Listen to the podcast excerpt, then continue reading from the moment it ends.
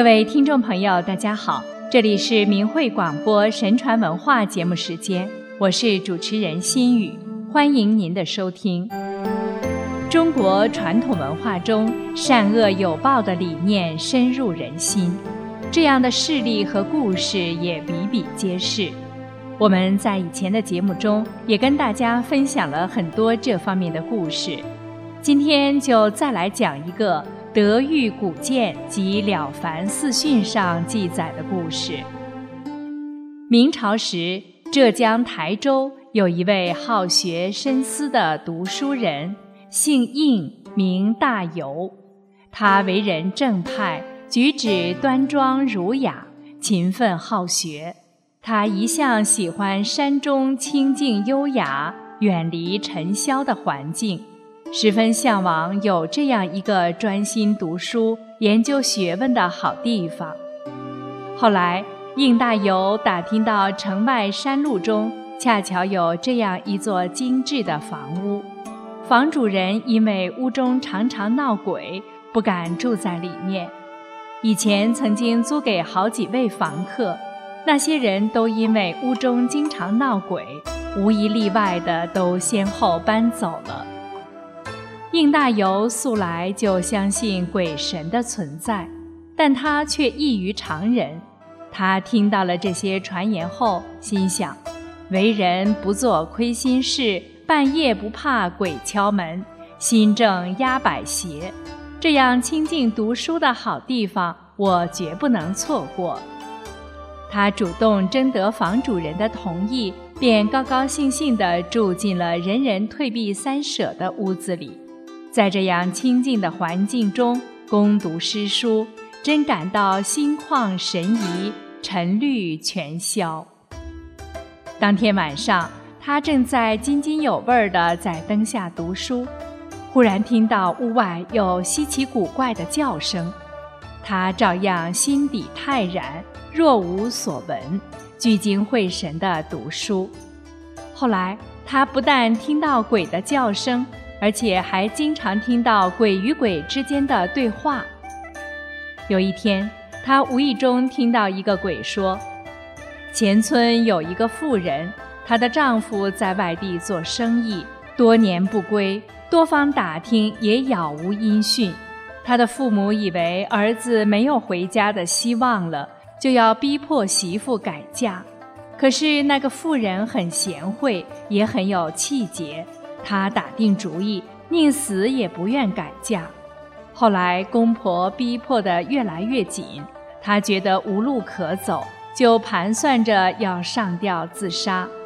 她真的上吊自杀了，我马上就可以找她当我的替身了。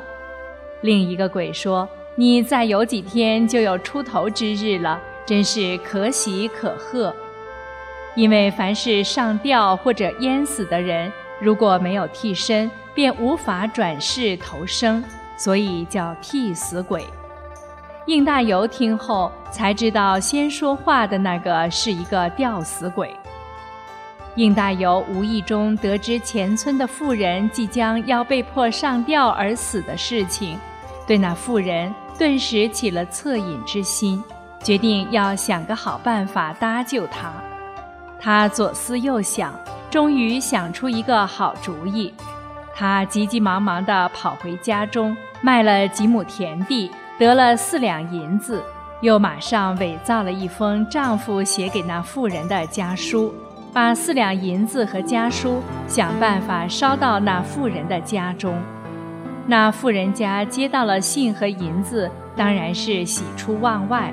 可是仔细一看，信的内容不像丈夫的笔记，因而又疑信参半。但富人的公婆认为信可能是别人代笔写的，银子更不会是假的，断定儿子在外面安然无恙，就再也不提让媳妇改嫁的事了。当然，那村妇也打消了上吊自杀的念头。又过了几天，妇人的丈夫竟然从远方回到家中，全家人真是欢喜无限。自此又和好团圆如初，全家人敞开心扉谈起此事，猜不透那封信和银子是从哪里来的，只好都虔诚地感谢好心人的暗中救助。过了几天，应大游又听到那两个鬼之间的对话。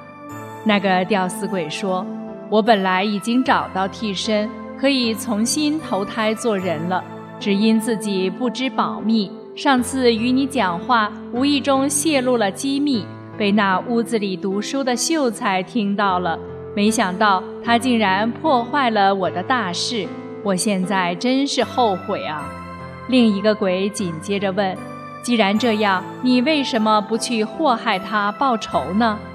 那个吊死鬼说：“这个书生心肠慈悲，救了妇人的命，听说积了大阴德，将来要得到大福报，官职要做到尚书令呢。”我怎么敢去祸害这样大贵的好人呢？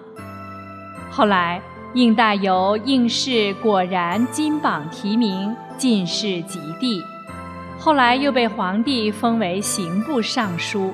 应大游回忆以前所听到的鬼的两次谈话，深信因果报应真是确实不虚。从此，他更加努力行善。遇到饥荒年，常捐谷赈济；遇到亲朋戚友有急难，常尽力相帮。在任刑部尚书时，他执法端严，不媚权贵，多次平反冤狱。如遇有横逆，他常反躬自责，怡然顺受。由于应大游一生坚持行善积德，后代的子子孙孙。登科及第的很多，还有一个祖辈积德惠及后代的故事。福建省莆田县的林家，他们的上辈中有一位老太太喜欢做善事，时常用米粉做粉团给穷人吃。只要有人向他要，他就立刻给，脸上没有表现出一点厌烦的样子。有一位仙人变作道士。每天早晨向他讨六七个粉团，老太太每天给他，一连三年，每天都是这样的布施，没有厌倦过。仙人晓得他做善事的诚心，就向他说：“我吃了你三年的粉团，要怎样报答你呢？这样吧，你家后面有块地，若是你死后葬在这块地上。”将来子孙有官爵的，就会像一生麻子那样的多。后来老太太去世了，他的儿子依照先人的指示，把老太太安葬下去。林家的子孙第一代发科甲的就有九人，后来世世代代做大官的人非常多，因此福建省竟有一句：如果没有姓林的人去赶考，就不能发榜的传言。意思是讲林家考试的人多，并且都能考中，所以到发榜榜上就不会没有姓林的人，表示林家有功名的人很多。听众朋友，人生在世，谁不想得到平安幸福？谁不希望子孙贤达？然而要获得这一切善果福报，只有种善因。积善缘，行善事，我们切不可听信中共六十多年来在中国所宣扬的无神论谎言邪说。在中华大地道德全面下滑，甚至衡量道德的标准都扭曲了的今天，那些只顾眼前、为了个人利益而不择手段，甚至做出伤天害理恶行的人，将来等待他的。必定是永无休止的恶报，切莫觉得善小而不屑去为，更不要因恶小就可以放纵为之。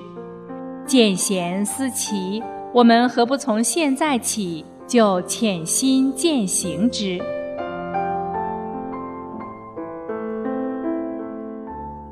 好了，各位听众朋友，心语感谢您收听我们今天的节目。下次时间我们再会。